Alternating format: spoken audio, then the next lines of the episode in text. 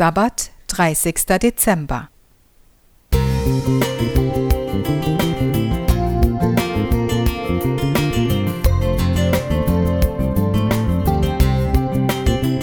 Ein kleiner Lichtblick für den Tag.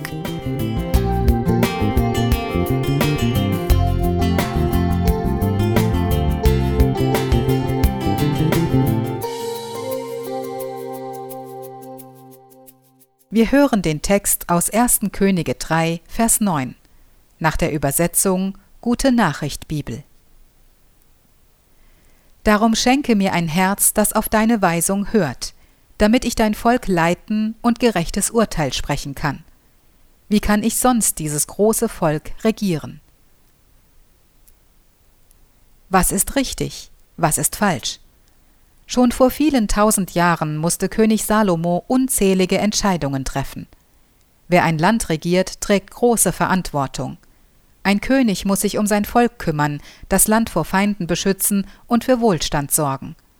Und bei jeder Aufgabe erwarten die Israeliten von König Salomo eine gute und gerechte Entscheidung. Salomo war damals jung und unerfahren. Eines Nachts erschien ihm Gott im Traum und sagte Wünsche dir, was du willst, ich will es dir geben. Vers 5 Gute Nachricht Bibel. Da hieß es gut nachdenken. Salomo hätte sich alles Mögliche wünschen können Geld, Gesundheit, langes Leben, Erfolg oder Vergnügungen aller Art. Aber er wünschte sich nichts von alledem, sondern ein Herz, das auf deine Weisung hört. Salomo dachte nicht nur an sich selbst, ihm war klar, dass er nur dann ein guter König sein kann, wenn er die Menschen, die ihm anvertraut sind, versteht, wenn er weiß, was sie bewegt. Die Menschen der Bibel hatten ein anderes Verständnis vom Herzen als wir heute. Für uns steht das Herz vor allem für Gefühle. Wir denken an Leidenschaft, Romantik und Liebe.